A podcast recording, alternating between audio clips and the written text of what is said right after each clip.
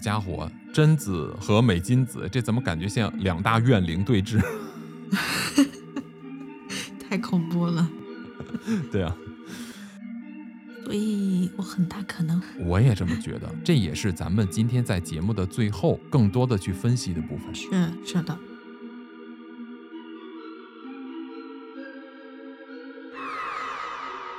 Hello，大家好，欢迎订阅陶克斯，这里是不可思议，我是巴图。我是小追，今天呢，我和小追要跟大家来分享一起发生在日本名古屋的未解悬案，叫做名古屋孕妇剖腹取婴杀人事件。哇，听这个名字听起来就惨绝人寰。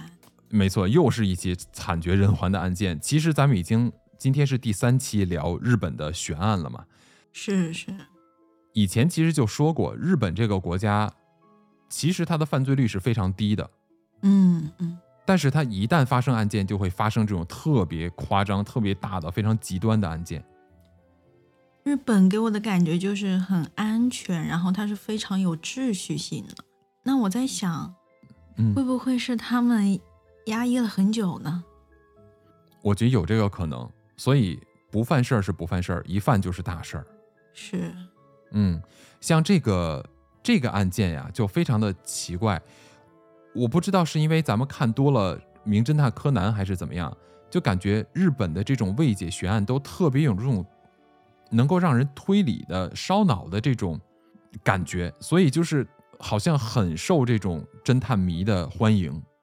嗯，高智商犯罪，对，你看，咱们抛开上一期聊的八丈岛七人谷事件，因为那个案件有一点点灵异在里边嘛，我们抛开它，嗯我们说，你像我们第一期聊的，有很多听众都听过了，在这也感谢一下大家的支持啊！如果要是喜欢的话，也不要忘了继续收听我们的节目，我们会跟各位来分享更多不同的这种悬案。嗯，那个发生在日本东京世田谷的这个灭门惨案呢，它就是当时留下了非常非常多的证据，然而一直找不到凶手。是的，相反，我们今天这个名古屋的这个孕妇剖腹取婴的这个事件呀，几乎没有任何的证据，也找不到凶手，所以它是很两个极端，就非常的奇怪。嗯，是，那我们在开始我们自己对于这个案件的了解，以及我们自己对案件的一些观点的分析之前呢，咱们先来给大家回顾一下整件事情的起因，好不好？好那这个事儿呢，就要说回到上个世纪八十年代，发生在一九八八年的三月十八号，在名古屋的中川区呀，有这么一对小夫妻。叫做手屋静男和这个受害者叫做美金子，美金子当时二十七岁，手屋正男呢当时三十一岁。他们这对小夫妻生活在名古屋，因为老公手屋静男在名古屋工作嘛，他们就在工作的单位的附近租了这么一个公寓。这个公寓呢是一个独栋的房子，上下两层，一共有四户。嗯在案发的当时呢，妻子美金子已经是身怀六甲，马上就要生产了。嗯那她的丈夫呢，就是像正常的上班族一样，每天的上班下班。在三月十八号这一天呀，手无静男呢，正常的告别自己的妻子去公司上班，而妻子美金子呢，在早上，啊、像我们在电视里面看到的这种剧情一样，妻子早上把丈夫送出门，跟他说啊，您辛苦啦，晚上等你回家之类这样的话以后呢，她自己就去医院做了这种产检。嗯其实，在三月十八号的时候啊，呃，美金子的预产期已经是超过了五天了，也就是说，她应该是在三月十三号就生下他们的孩子。但是呢，由于已经超过了预产期，她就要经常每天都要可能要去医院做一下产检，具体的我不知道啊。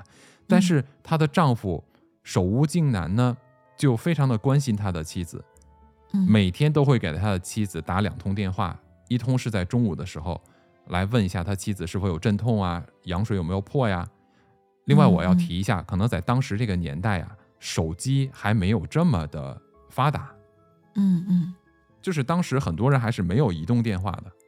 嗯这就是为什么他会每天打两通电话。第一通呢，就是在午饭的时间，中午的时候；另外一通呢，就是在他下班之前，告诉妻子说：“啊，我马上下班了，我现在正在回家的路上之类的。”就是这样一个规律性的一个行为。用单位的电话打的。对，用单位的电话打的。嗯嗯那今天呢，她照常啊、美金子去做了产检。中午大概在一点多的时候，她的丈夫给美金子打了电话，他们还在很开心啊，就说啊、一切都正常啊。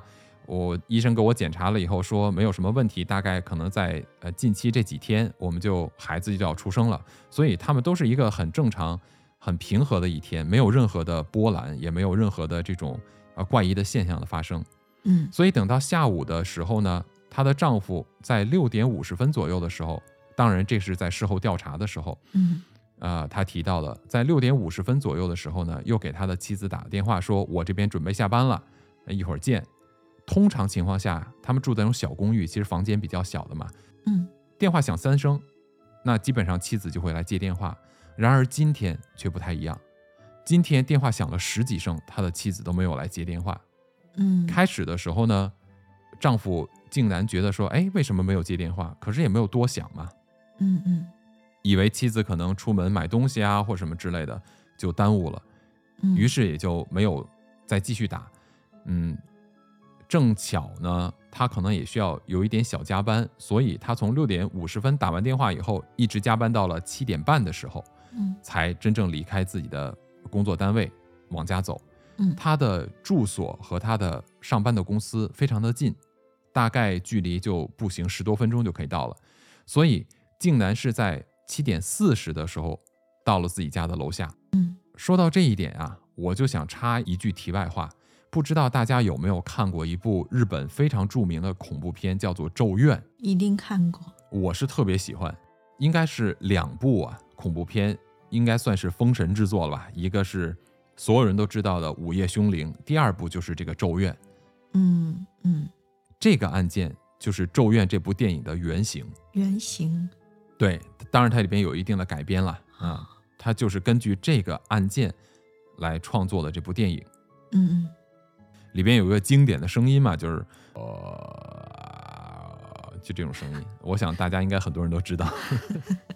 OK，咱们言归正传，对，嗯嗯当她的丈夫七点四十的时候来到他们家的楼下，她就抬头看了一眼，哎，发现哎七点四十了，家里居然没有开灯，房间还是黑的。嗯因为七点四十的时候在日本啊，名古屋离我这边不远嘛，嗯天黑的时候就是七点四十，那我们这边的天就黑的已经透透的了，嗯嗯彻底黑下来了。嗯他就觉得很奇怪，哎，为什么家里没有开灯？可是她也没有多想，他就以为啊，妻子怀孕大着肚子，是不是？可能哎，是不是不小心睡过去了？于是呢，他就照常的上楼。他一开门的时候就发现，哎，这个门没有锁，直接就打开可以进去了。嗯，他可能当时也觉得奇怪，也没有多想，就径直的进了房间。就他的玄关一进来以后啊，旁边就是一个榻榻米的卧室的房间，他就进了这个房间去脱下的他的这些西装外套啊，换他的衣服，因为日本人上班着装都很正式嘛，嗯所以第一件事情肯定是换衣服。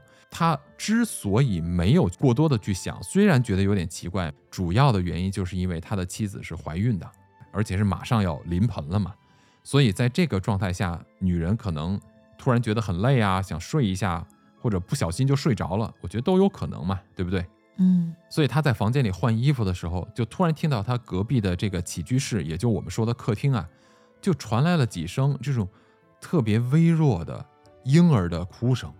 嗯，他就觉得很奇怪啊，这孩子没出生的，我怎么听到了，对不对？对，而且孩子活着的，对，当时他不知道是孩子，啊他可能觉得很奇怪嘛，是不是？嗯于是他就从房间走出来，就走向客厅。其实房子也不大，所以他基本上从榻榻米房间一出来就是客厅，因为灯还是黑的嘛。没走几步，就感觉脚底下湿乎乎的、黏糊糊的，他就觉得不太对，而且还听到婴儿的声音。于是他赶紧就找灯啊，就把灯打开。嗯灯打开这一幕，人马上就傻掉了。嗯他就发现他的妻子还穿着那件蓝色的孕妇装，上面穿了一个粉色的毛衣啊，嗯双腿分开，腿上还穿着黑色的这种裤袜，然后呢，已经死了，满地的血，而且他的腹部被完全的剖开，一个婴儿脐带还没有剪断，就躺在了他妻子的两腿中间，啊，还活着，而且还活着。啊，这个时候他就吓傻了，赶紧就找电话，想打电话报警啊，这叫救护车啊。于是他就到了他们家正常放电话的地方，就像我说的，那个年代大家还都是用电话座机，就不像现在都是手机嘛。嗯。于是他就去找电话，嗯，结果就找不到电话，嗯，摸不到，电话去哪儿了？不知道。这是一个我们一会儿会说电话在哪儿，嗯嗯对吧？嗯当时他不知道，嗯，于是呢，他就赶紧的跑到了外边，去他的邻居那边去找啊，就说接电话去了。嗯在他的邻居家，他找到了电话，接了电话，赶紧打了报警电话和救护车。等救护车和警察到来以后，所有人都傻掉了，就发现啊，这个他的妻子已经就死得透透的了嘛，然而嗯孩子还活着。嗯，于是孩子就被送到了医院，经过一个多小时的抢救，这个孩子居然活下来了。哦，那发生了这么大的事情，警方当然就开始介入来进行调查了嘛，对不对？对，这凶手居然没有杀孩子。是啊，竟然没有杀孩子，就经过警方的初步的这种侦查，就发现呀、他的这个房间没有过多的这种打斗的痕迹，也就是说，被害者在被害的时候是没有经过什么反驳的，嗯嗯。没有打斗的，嗯。这是第一。嗯，第二呢，发现他的手是被反绑在背后的，躺在地上。嗯。也就是说，他死的时候，他的手是被绑起来的。那发生了这么大的案件，警察到了现场以后，那第一个先介入的，嗯除了保护现场正常的程序以后，法医肯定是第一个先到现场的人。我们根据法医对他被害者这个美金子这个尸体的检查，我们从这个部分来开始今天这个案件的内容，嗯因为太离奇了。嗯首先，我们就要先说到回答你刚才那个问题，电话去哪儿了？嗯她的丈夫静南想去找她家里的电话报警嘛，但是没有找到。法医发现呀、他家的电话机被从墙上拔下来以后呢，嗯，塞进了这个女人的子宫里。子宫塞进一部电话对机。对，因为小孩子是一个足月的孩子，出生以后是大概是呃二点九几公斤嘛，也就是将近六斤重的这么一个婴儿，也不算小了，对不对？一般五六斤的孩子都挺大个儿了，不错了，正常的体重了。足月的孩子呀，会把这个子宫撑得满满的，其实子宫可以膨胀的非常大，嗯塞进一部电话机是没有问题的。不光是电话机，法医呢在受害者的子宫里边发现了这部电话机和另外一个米老鼠造型的钥匙环，也不知道是一把车钥匙呢，还是一把门钥匙。我是没有找到具体的这个描述了，嗯嗯也没有描述的很清楚。嗯这个这些东西都是在死者的子宫里面找到的，也就是说，这个罪犯把他的妻子杀死以后，剖开她的肚子，划开她的子宫，取出里边的孩子以后，又把电话和车钥匙，或者说这个钥匙链呀，塞进了这个女人的子宫里边，是不是很变态呀？这个就有点变态了。是吧？是那我们既然说到变态，一般我们就会想到会不会是这种性犯罪嘛？嗯是然而根然而根据法医的鉴定啊，美金子在被害之前没有遭受过性侵，在被害以后也没有遭受过性侵，这个就很不合常理，嗯是啊对不对？对那警方就要去找一下他的死因。你看，为什么要找他的死因？因为如果他没有性侵的话，你看一般性犯罪，一般性犯罪都是这样的，要么就是我在你活着的时候，我可能要折磨你，嗯对不对？对我要对你有性性侵犯，就发现他的衣服完整，甚至没有经没有被这个撕扯呀，或者抚摸呀，或者都没有，就这些行为都没有。嗯那另外一种性变态的犯罪呢，他可能是比如说，比如说我杀死这个人以后，我可能会割掉他的性器官，女性的乳房，或者他的阴部的一些部分对吧？嗯。可能会把它割下来，这是一些心理变态这种性犯罪者。那还有一些这种，根据这这是真实案件分析出来的哈，嗯。就还有一些这种性变态的这种犯罪者，他通过杀人然后来得到这种性满足的话，他一定要做点什么，比如说他可能会在尸体旁边手淫，哦，满就足他一定会。做点儿，嗯，没错，他一定会做点什么是跟他的这个性需求相关的，嗯然而没有任何相关的线索，就是完全没有。嗯，而且奇怪的一点就是，他把电话机还有这个米老鼠的钥匙环，为什么要放在他的肚子里呢？对，这个就是我们一会儿要根据我们自己的一些分析去开脑洞的部分，是是不是？是，警方的这个法医就在看说，那他到底是先把他给杀死了娶的孩子，还是说他娶了，比如说把他捆绑起来以后娶孩子，导致他大量的失血才死掉的呢？嗯啊，这这个法医鉴定以后发现说呀，哎，其实不是，其实是什么？就是他的死因是由于窒息导致的死亡。嗯法医呢就嗯发现了说他的脖子是被一条尼龙绳勒过的痕迹，而且有这个伤口，就是由于勒得太深了，有这种就是切割的痕迹。又这条尼龙绳也发现在了他的这个被绑的这个手上，他的手不是被反向的绑在了背后吗？嗯嗯那根据法医的胃中消化的这个情况来判断啊，就发现他胃里边还有这个残留的一些草莓，草莓。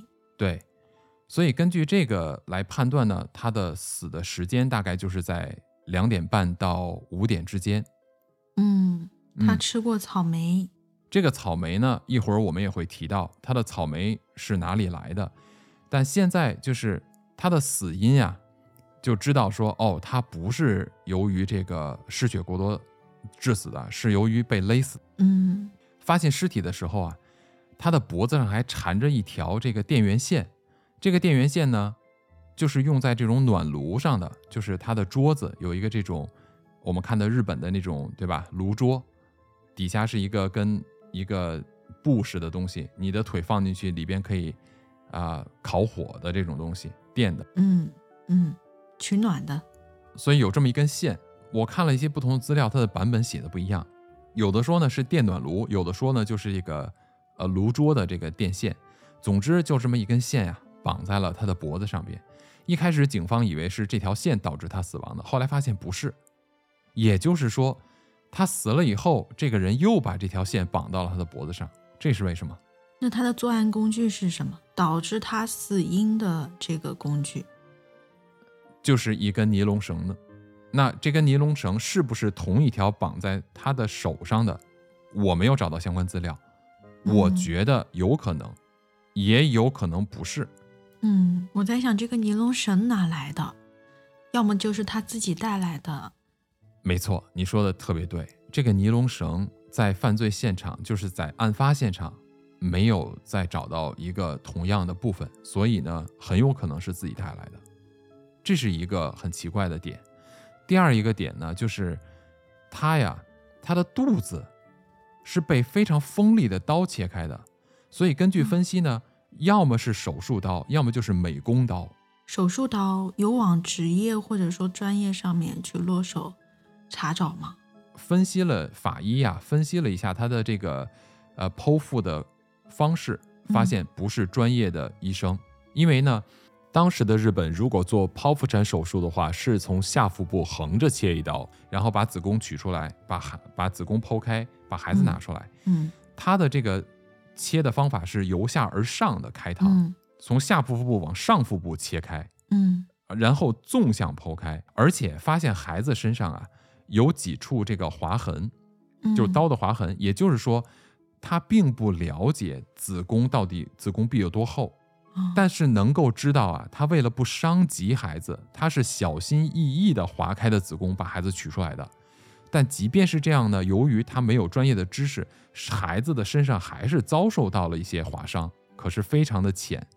诶，我觉得会不会他是故意混淆警方的推理呀、嗯、这个他的下刀不是嗯医务人员的话，那么他是不是故意的？其实他是有一定技术的，因为从他导致宝宝的一个伤口来看，只有三个地方有伤口，说明这个人他对还是挺冷静的。如果没有一定的技术，不可能只有三个地方有伤口，而且这个孩子没死。嗯，这个应该没有，因为他们也检查了刀划的痕迹。嗯你比如说，即便他想掩饰啊，比如说我明明可以横向的，我纵向的，对不对？嗯但是从刀的划的这个过程来看的话，你你再如何掩饰，它这个很多的这个划开的部分，它不是一刀划开的，哦，就是这种细微的东西，你很难做到这么仔细的去掩盖事实，你知道吧？嗯对，所以呢，这个就是排除了是专业人士干的这么一件事儿。嗯，但是他不想伤害这个孩子。对，但是他不想伤害孩子，这个是很明确的，所以他很仔细的把他的子宫划开，然后把孩子取出来。是，但取出来以后呢，孩子的这个脐带还没有被割断，所以这个里边就很奇怪了，就是他为什么要把这个电话塞回到他的子宫里面去，还又放了一个这种米奇的钥匙链进去，而且这米奇的钥匙链属于谁？反正我也没有找到资料，嗯是被害者的、被害者家的，还是嗯凶手带来的？不知道。嗯那我能够知道的是说，手术刀和美工刀的话，我觉得美工刀的可能性比较大，因为手术刀不会那么轻易能够找到嘛。嗯然而美工刀在日本非常多呀，因为日本人特别喜欢手工或者 DIY 这种东西嘛，嗯所以到处都有卖的，嗯也非常的锋利。嗯嗯所以我觉得美工刀的可能性会比较大。嗯另外一点啊，这个罪犯没有留下任何的线索，在他作案以后呢，他擦掉了所有的指纹，而且呢，警方发现啊，就根据这种就是呃血迹反应，发现这个这个犯罪人犯犯罪完成以后啊，他还清理了很多的这个案发现场的指纹呀、脚印呀，然后他都是在哪里？都是在他们家的厨房进行清洗的。哦也就是说，他犯罪完了以后，在他家的厨房把自己整理干净了以后才离开。整个案发现场只找到了一个脚印，大概的尺寸是二十五厘米长的一个脚印，就没有了，再也没有任何的东西了。这个嫌疑人还是挺严谨的。对，所以警方在根据这些情况就开始寻找有可能的犯罪嫌疑人。那既然刚才我们说到了，说他的这个死因的时间的判断是大概是在可能两点半或者三点，一直到下午五点时间，这是由于他的这个胃中啊还有没有消化完的草莓嘛。嗯，那我们就要来回过来看一看，这个美金子他这一天都做了什么事情，都接触了什么人，对吧？嗯是，所以呢，根据警方的调查，那在上午的时候，美金子早晨跟她老公告别以后呢，她自己就去了医院做产检。诶大概在下午一点十分的时候，也就是午休期间，她老公这个静南就给她打电话询问她的产检情况，有没有问问她有没有阵痛啊，羊水有没有破啊，医生怎么说？嗯，她老公也算不错吧，基本上就是每天都会跟她联系，然后来询问她的身体状况。嗯，这是为什么他每天中午会给他老婆打电话，每天下班之前会给他老婆打电话嘛。嗯接下来呢，在一点五十分的时候，美金子跟她的闺蜜嗯见了面。嗯她的闺蜜名字叫做田村真子，当时三十一岁，比美金子大四岁。当天呢，美金子呢和她的朋友在他们家相会，她的这个闺蜜呀、来看她就带了两盒草莓，这个就是为什么她的胃里边有草莓，嗯。所以他们两个一起吃了草莓。嗯对，哦。那为什么他会嗯。有这样的朋友来访呢，是因为美金子啊，本来其实是很想去外边工作的，但是在那个年代的日本呢，呃，传统观念上边认为说，男人在外边工作，女人就是在家里边做家庭主妇。如果男人需要女人出去工作的话，就好像显得我特别没有本事，所以她的丈夫就不同意她到外面去工作。于是这个美金子啊，就开始做起了这种啊传销或者直销的这种方式来，可能想给自己一些存在感吧，不想依附于男人吧。我非常理解这一点，我也认同这一点。所以她的这个闺蜜呢，来她家，呃，一边是看她，一边呢也是来跟她购买一些生活用品。所以她的朋友就花了两千多日元购买了，大概从她这边购买了一些啊除臭剂，具体什么品牌我在这里也不知道。嗯，那美金子呢？据她的这个事后啊，据她的这个闺蜜讲啊，美金子就把她的这两千日元呢收到了她的钱包里，可是，在案发现场却找不到这个钱包，也就是说这个钱包丢失了。会不会是被罪犯拿走的？有这个可能，但是我们要知道，两千多日元啊，并不多。具体他钱包里边有多少钱，我相信也没有人知道。可是呢，也不会特别多。嗯，呃，两千日元在现在的跟人民币的兑换大概在一百二十块钱左右吧。在八九十年代的时候，可能多也就是几百块，也不会有特别多钱了。呃，当时在那个时候，可能对八十年代的中国的这个价格来讲，可能是挺多的。但是呢，在当时的八十年代的日本是非常不多的，因为那个时候正好日本的经济泡沫时期。嗯，或许他想拿的并不是钱，没错，而是钱包里的其他东西。哎，这个脑洞就很大，但是目前不知道它的里边有什么东西，而且它的动机是什么，我们就没有办法去分析了，是因为信息不足，对吧？是。到了下午两点半的时候呢，附近的邻居呀就发现说，就是他们的楼下停了一辆陌生的红色的小轿车，就在他们的公寓门口，而车子呢没有熄火，驾驶座上有一个人，看不清长相，大概持续了可能有将近一小时的时间，车都没有开走。嗯，那根据这个当时目击者的这些证言呢？就也不知道这个人有下车没下车都不知道，只知道当时发生这么一个有这么一辆车停在附近。因为一般这种小区楼下停车位，它虽然不是说这种固定车位，但是肯定都是附近的住户嘛，所以是不是经常往来的车，大家多少都会有点概念。所以一看就知道是一个陌生的车，为什么要停这么久，还一直坐在里边，就很奇怪，对不对？嗯，当时又不像现在，我在手机里，我在车里玩玩手机，上上网。那个年代也不会有这些，所以就不知道在干什么，很奇怪。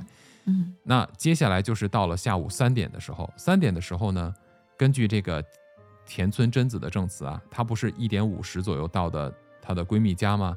她在三点的时候呢就离开了他们家。嗯，美金子呢就穿着拖鞋送她的朋友到了楼下的停车场。嗯，因为她很快的就要返回她的家里面去嘛，她就没有把门锁上。这个就是事后。她的闺蜜，呃，贞子的证词，没锁门，没锁门，哎，对。然而在三点十分的时候，路上有一个路人呀，就看到有一个中等身材的男子，就慌慌张张的从他的这个二楼楼梯就慌慌张张跑下来，然后一路就向北跑去了。但是呢，这个房子是一个独栋的房子，分成了四户，楼上两户，楼下两户，对吧？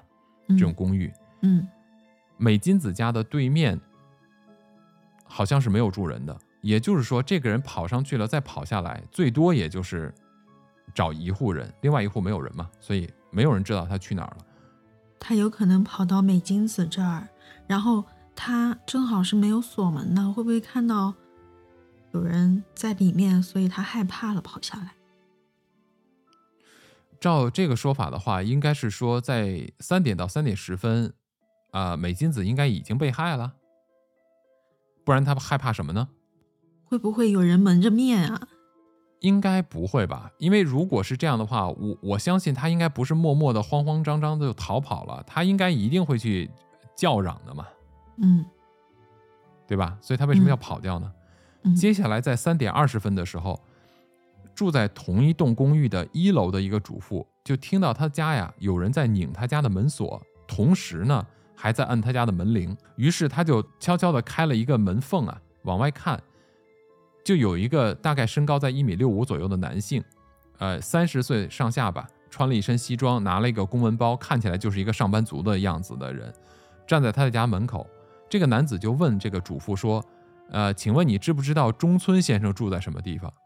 嗯然而，这栋公寓里边只有四户人家，并没有任何人姓中村的，所以他说我不知道，赶紧他就把门给关上了。可能主妇一个人在家觉得怪怪的，就有点害怕嘛，所以就没有再跟他多说话。这个事情也就过去了。这个人有点可疑。对，这个人看起来是有点可疑，最关键的是不知道三点二十分问主妇关于有没有中村先生的这个人呀、和那个三点十分一个慌慌张张从二楼跑下来的人是不是同一个人，是对吧？他为什么要就是转别人家的门锁呢？他明显就是一个外来者嘛，因为他想问中村先生住在哪儿，是，这样就会显得特别的没礼貌。没错，他这个行为确实是一个很奇怪的一个行为。对，但是他又是穿着西服，拿着公文包，嗯，看似上班族，就有模有样的，那我就觉得会很奇怪。或许他是不是就想直接开门进去啊？因为你说日本他是没有这个锁门的习惯的嘛。啊，不是不是不是日本没有锁门的习惯，是我之前不锁门。哦哦哦哦，是你之前没有锁门的习惯。对我搬到这边大概四五年的时间，我最开始的可能有两年多吧，我都是二十四小时不锁门的。哦哦哦，因为非常的安全。对，平时很安全，所以我都、嗯，就算我出门两三天，我可能都不会锁门那种。哦，你家里也没有什么值钱的。重点是没值钱。不管锁不锁门，我觉得就是直接拧人家门都不好嘛。那嗯，我我在想啊，他可能跟犯罪嫌疑人，就是他是不是犯罪嫌疑人这一点来讲的话，我觉得倒不至于。为什么呢？首先，如果三点十分跑下来那个人和他是同一个人的话，逻辑上这个是讲得通的。他身着一身西装，带着公文包，对吧？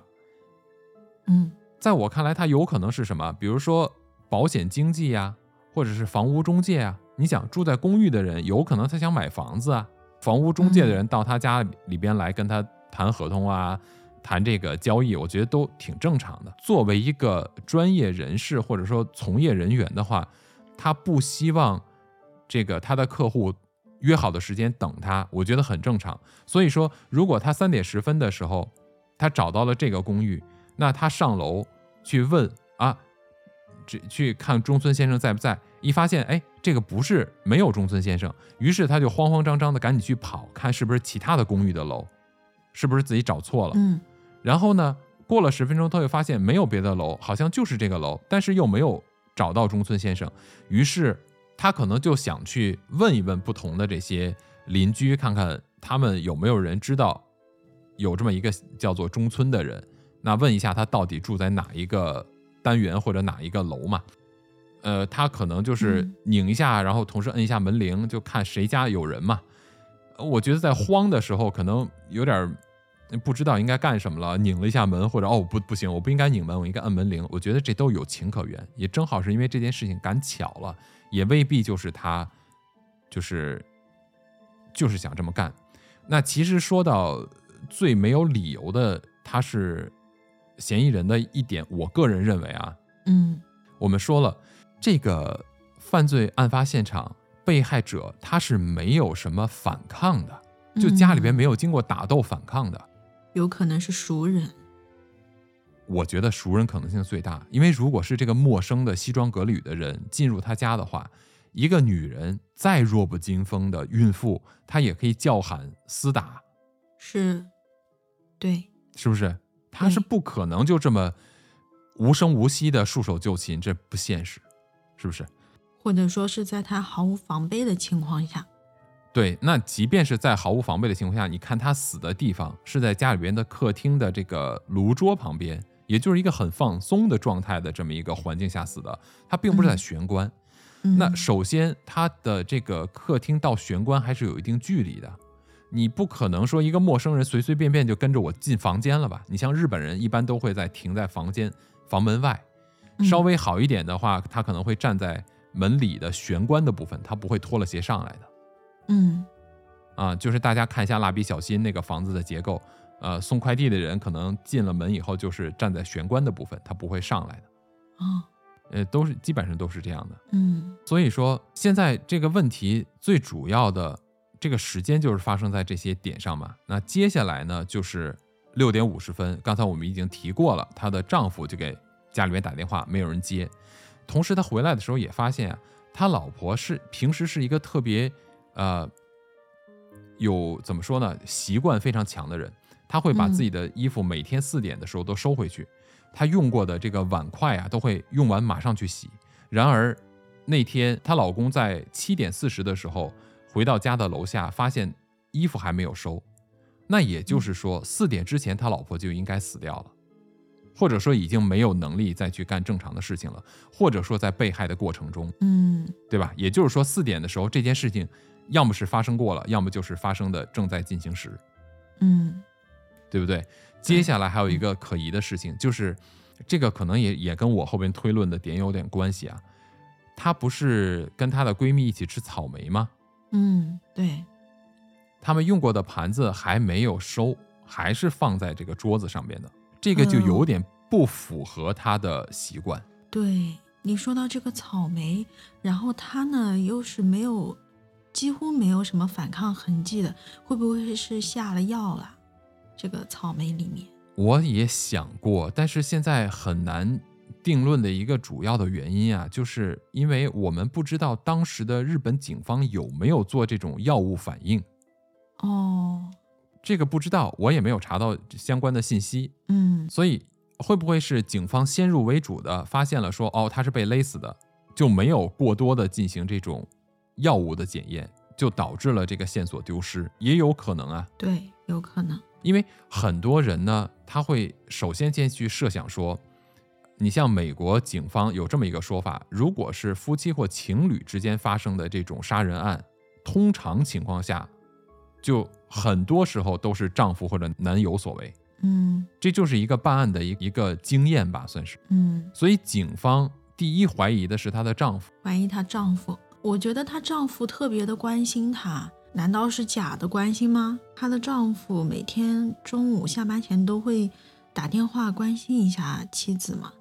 那、按照这样子的丈夫的话，怎么会是嫌疑人呢？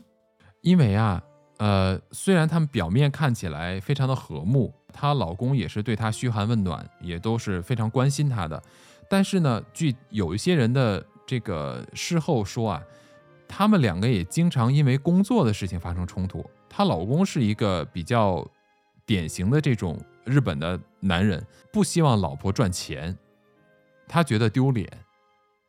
嗯，觉得丢失了尊严。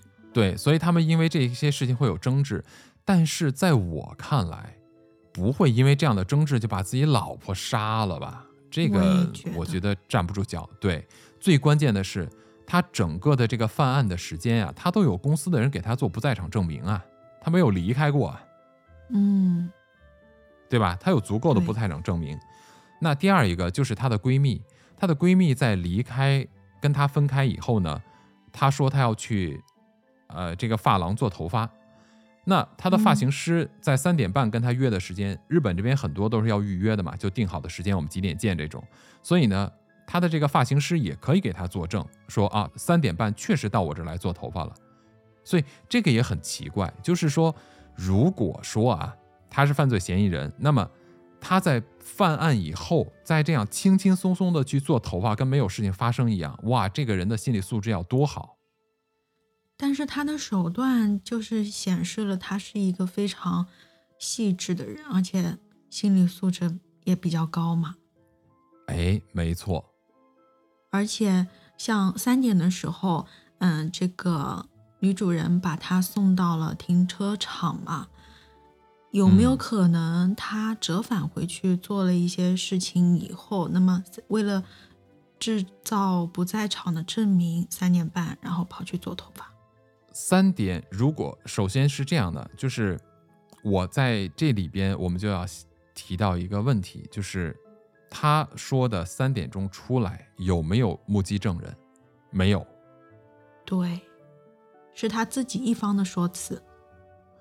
我看到的有不同的版本，有人说呢可以证明他是三点多出来的，说有目击证人；有的文字中又说呢他无法证明他是这个时间出来的，所以是还是不是，我也不知道，我们没有办法去呃证明，对吧？嗯，对，不管有没有，但是他可以折返回去啊。这个都是方式。嗯。这样的描述的方式，意思就是说我首先先假定他就是犯罪的嫌疑人，然后再来反推他有没有这个作案的可能性嘛？是不是？是。但是这里边逻辑上面存在一个问题，就是他为什么要这么做？这个我就是猜测啊。那咱们就要从这个动机的角度去分析一下，都有哪些可能性嘛？咱们可以把它。排除一下，最后的时候，我们就可以，呃，跟大家来分享一下我们认为的有可能发生的一些情况，是不是？嗯。那有的人呢，就认为说，他会不会是一种，就是，比如说我闯闯空门，我想进来抢东西，对吧？然后我就冲动的杀人。那这件事情，显然，我个人觉得。不合理嘛？我也觉得不现实。对，这个显然可以排除。如果是进来抢劫的，第一，他这些贵重财物都没有拿走，就丢了一个钱包。对，对吧？对。第二一个呢，就是我进来抢钱，就算我是冲动杀人，我为什么还要剖开他的肚子，然后取出这个婴儿？这就很奇怪了。关键他还把这个电话给放进去了。没错，这个就就最变态、最奇怪的地方，他应该是尽可能的迅速逃离现场才对嘛？是不是？是。第二一个呢，有人就说会不会是，比如说她的这个丈夫跟她因为吵架生恨杀妻？我觉得这个可能性也不大，因为两个人感情不融洽，是不是？最多了也就是说我们离婚。嗯。他们两个小小夫妻又不是什么家里边有多少多少钱，或者有什么这种利益上的冲突都没有，所以不会在孩子出生之前就为了干掉自己的老婆。我觉得这个也说不过去。而且呢，咱们刚才也提到了，呃，静南他在公司是有证人的，他没有离开过公司，所以他不可能。后来就有人就提出来啊，说会不会是他买凶杀人？嗯，就出于他杀人的目的，我觉得。也不太会，自己的妻子嘛，而且是待产的，马上就有孩子了。对，有的人就说呢，就是他这种买凶杀人啊，就是想把他老婆干掉，那还想要孩子，所以才让人把孩子给剖出来。我觉得这也不太现实，也就有几个原因吧。首先，第一点，这件事儿它就不像是一个职业杀手干的，是吧？是。第二，即便是职业杀手，我相信职业杀手他不会给你处理这种破事儿啊！我还给你做一剖腹产，嗯，是啊，职业杀手应该更是那种我把这事儿干完了，我赶紧撤嘛！我最怕暴露，因为我吃这碗饭的，对不对？对，谁会没事儿额外接个活儿？我给你剖腹产，最关键的是，我把孩子弄出来以后，他一旦哭出来，一旦有声音的话。我不更容易暴露吗？怎么会呢？不可能，是，也可以排除。他花这么大的价钱干掉他老婆的目的是什么？没有什么更多的回报吗？对呀，是吧？又不是说有巨额的人身保险什么之外之类的。对啊，而且以后还得一个人带孩子。对，所以这就很奇怪。嗯，是。那也有的人啊，就怀疑说，会不会是一些这种未成年人啊？比如说，有一些人在未成年时期，他就会出现一些变态，比如叫美国有一个著名的系列杀人魔叫 Dahmer，他是对男性感兴趣，嗯，他就会跟男性发生关系，然后就杀死对，或者这种性虐待对方。是女生吗？男的，男的。这个 Dahmer 是个男的，对，哦，他呢从小受欺负，他就特别想这种掌控的感觉，所以他就想哦觉得他看到漂亮的男人，他就想跟他发生关系，然后他为了留住这个男人，他就想把他干掉。这个以后有机会我们可以讲，他是美国历史上最传奇的一个系列杀人魔，非常著名。嗯嗯那再回到这个案件中，说有没有未成年人干这个事情？嗯，可能有吧，但是呢，我觉得也不太现实，因为当时的这个未成年人啊，我觉得如果要想对孕妇感兴趣或者剖开什么好奇，我觉得这个群体的指向就太明显了。就你那即便是这样，他不可能只犯一次案吧？是是吧？就在后边的一段时间都没有发生过，在很久以后可能才发生过相似的。所以说，这个我不觉得这是一个根据一个什么呃心理上比较变态或扭曲的人就会选择干这样的事情，这个是我不觉得。而且如果是未成年人的话，嗯，他这样子的话，心智也太成熟了吧？而且他还会把现场清理的干干净净，对，这个反侦查能力是非常强的。对啊，对啊，所以未成年人也奇怪，我感觉不太会。对，你要说像咱们刚才提到的，说那个就是西装男，就他这个西装革履的这个上班族，你说他是来了以后闯进去，先敲了一下，啊、三点二十敲了一下人，结果发现不是美金子，然后呢，他呢就又找到美金子，又去杀害他，我觉得这也不太现实啊。说真的，因为首先第一点，他咱们刚才提到的他死的这个位置啊，它不像是一个陌生人可以轻易进到的位置，在毫无反抗的就让陌生人进来，我觉得作为一个孕妇，应该不会没有这种防范意识了，嗯，是的，对吧？你怎么嗯会让一个陌生男人随便进你家呢？而且你还怀着孕，嗯是吧？再加上，我觉得如果是男性的话，有这么一个问题，就无论如何，我觉得男人对一个女人毫不感兴趣，没有任何侵犯，我觉得都不现实。所以我很大可能会是女生干的。我也这么觉得，所以这个疑点，咱们是不是就可以放到女性的角度来看？这也是咱们今天在节目的最后能够更多的去分析的部分。是是的，对吧？那既然嗯是女性的话，当天跟美金子接触的女性就是她的闺蜜嘛，贞子。是的，好家伙，贞子和美金子，这怎么感觉像两大怨灵对峙？太恐怖了。对啊。然后，当时他这个美贞子呢，啊，不是美金子呢，送 贞子不是三点三十分，就是三点半的时候，她约的这个做头发的发型师跟他约好三点半烫头嘛，而且他也确实来，他也有这个证词，但是呢，他没有办法证明他说的三点钟离开他的家，嗯，对吧？对，我反正没有看到确凿的这种目击证人证实这一点。嗯对，而且嗯这个贞子不是和这个美金子一起去一起吃了草莓吗？嗯哼，有没有可能是这个草莓贞子在草莓里下了药？我就觉得，因为当时的日本啊，不知道我们没有看到相关资料，就是警方有没有这个对尸体进行这种药检，确实不知道。那其实这一点呢，我觉得也不是完全没有可能，因为美金子在被害的过程中是没有经过任何的反抗的。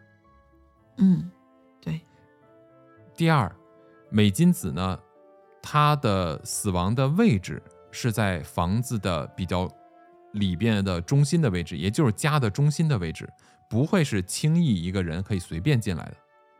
嗯，是的，那么根据这两点，我觉得让我反过来想的话，首先他应该是美金子很信任的一个人，他可以进入他的房间，嗯对不对？嗯。第二呢，他应该对这个人的防备心非常低。我觉得她是女性的可能性比较大，因为一个女人对一个男人，哪怕除非你们是比如说家人，对吧？嗯，那即便是一个普通的朋友，你进来，我作为一个女性，我应该也不会是百分之一百的放心吧？那你们得关系好到什么程度？是的，所以呢，我觉得女性对女性之间的这种放松状态会比较多，是不是？第三一个就是，嗯我感觉他的这个被害的可能性就是，有一个人突然从背后袭击他，就绕住他的脖子，然后勒死他。我觉得这个几率更高，而且这样的作案手法呀，我觉得更适合女性来解决。你想，男性的话呢，他这么做当然可以，但是对于女性来说，她没有别的选择。比如说，即便她是孕妇，你正面跟她发生肢体冲突的话，作为另外一个女性，想杀掉一个女性也没有那么容易。对，是的，所以这几点上来讲，我觉得你说的特别有道理。就是首先我先让她软弱，就是给她下药，是，然后我再用勒死她的方法。嗯，对，让他没有能力去反抗。没错，那么这个人他是出于什么样的动机呢？而且嗯，他还保留了这个孩子。这个我觉得啊，如果要从一个变态的女性的心理角度来想的话，我有这么一个脑洞，我不知道这个可不可能。嗯，在我说我的脑洞之前，你有没有什么想法？我也想听一听，因为我这个脑洞我觉得有点天马行空了。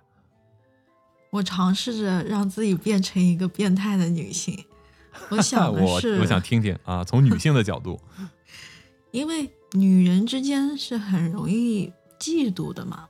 然后，嗯如果说这个凶手如果是有女性的话，那么这个女性她会不会之前失去过一个孩子？因为她把这个电话机米老鼠的钥匙扣啊，又放回去了，又放回她的那个腹嗯中去了。哎，他会不会觉得嗯这个好像就是他之前失去过的那个孩子，就把他当成了一个胎儿，就是想象的又还原了。嗯哼比如说打个比方，米老鼠或者电话机，呃，要不米老鼠象征着孩子，那么电话机它如果说是象征着一种声音的一个联络的话，那么会不会是这个孩子和外在的一个联系？也就是说，他和他之前失去过的孩子的一个联系。有这种可能性，呃，但是问题是，他为什么没有把孩子带走？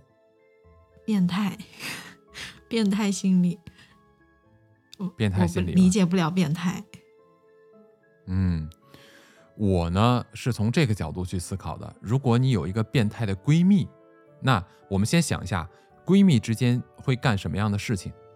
会不会经常打电话聊天呀、是会非非常彼此非常的了解，会不会相互送小礼物啊？会，所以我是这么想的：假设假设啊，如果是她的闺蜜干的，那么她的闺蜜应该是一个极度的心理变态。嗯出于什么原因，她没有杀死孩子？我觉得有几种可能。第一种可能是，就像你说的，他可能本来是想把孩子弄走的，有这种可能性。嗯，但是这种可能性比较低的原因，是因为如果她是一个三十一岁已经生了孩子的女性的话，那我想起一部韩国电影，那个韩国电影里边是一个女人，她假装怀孕，她其实没有办法生育的，但是她为了不让她的老公家嫌弃她，她就故意假装怀孕，啊，嗯就是肚子里边一点一点的放东西揣着，直到最后，她就想办法去抢了别人家的孩子，当做他自己的。我忘记了是杀死一个孕妇呀，还是怎么回事了？具体剧情我不记得了，但是我记得我看过这么一个电影。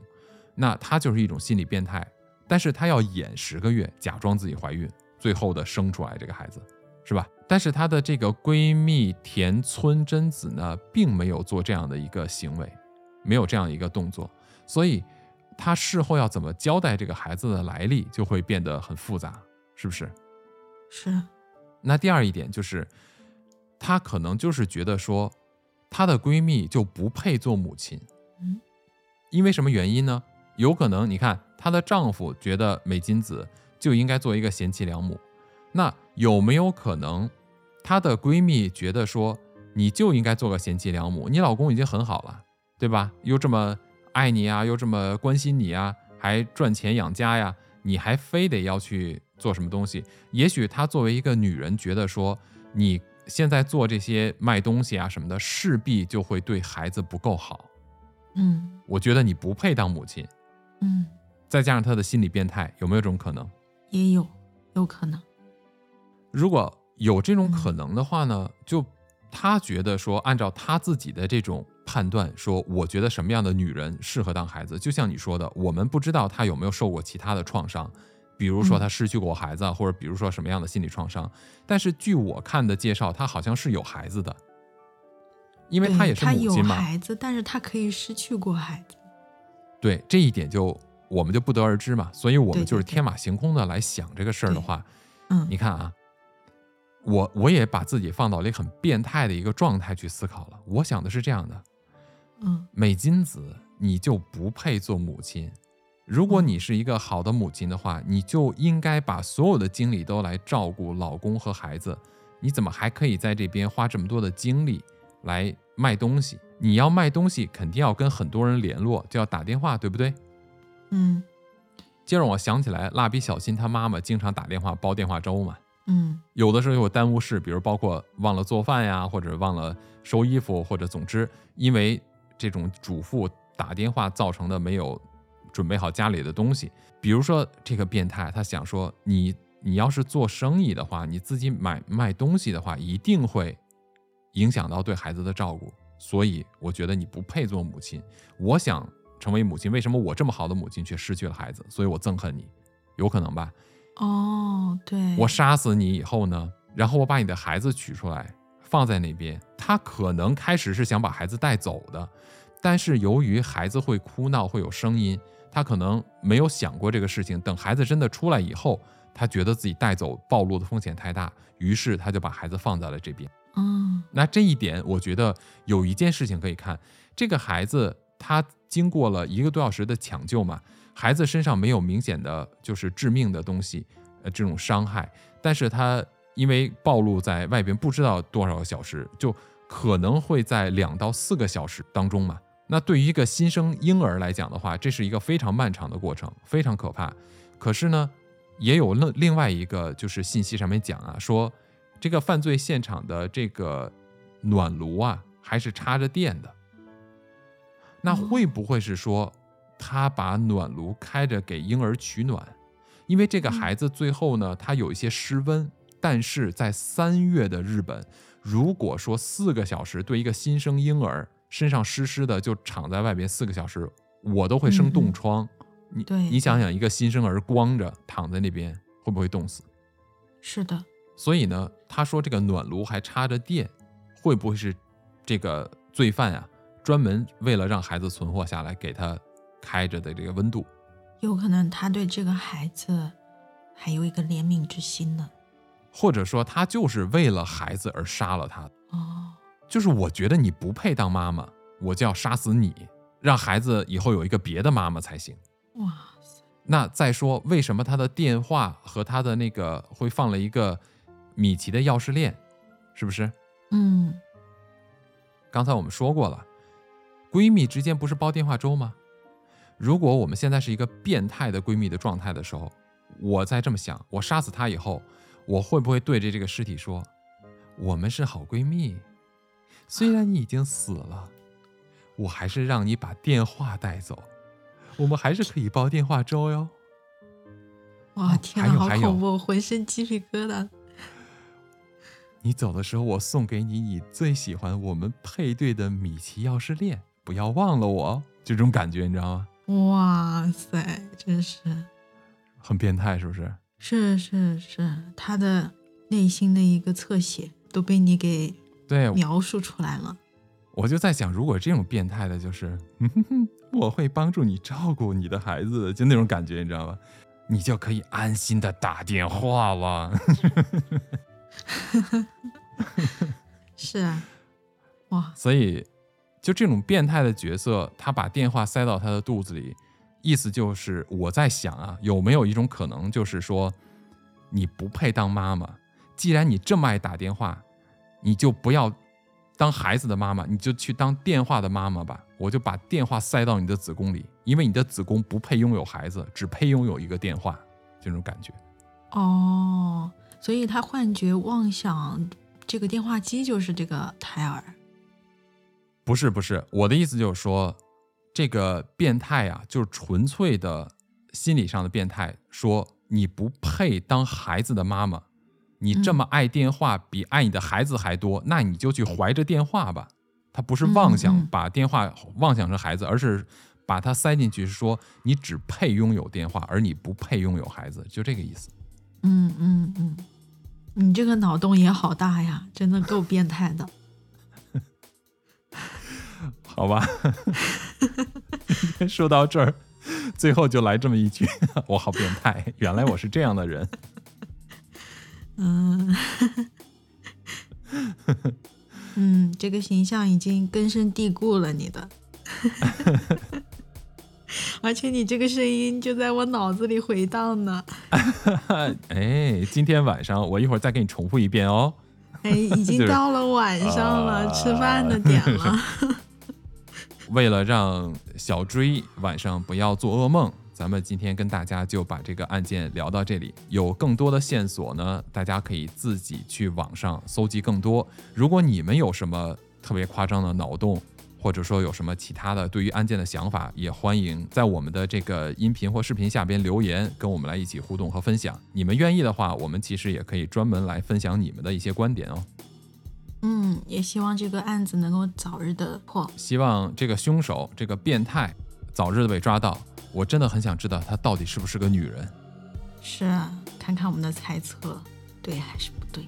OK，那今天这一期日本的悬案呢，就跟各位分享到这里。如果你喜欢我们的音频呢，不要忘记订阅、点赞、转发哟。再一次感谢各位收听陶克斯，咱们下期再见，下期再见，拜拜。拜拜。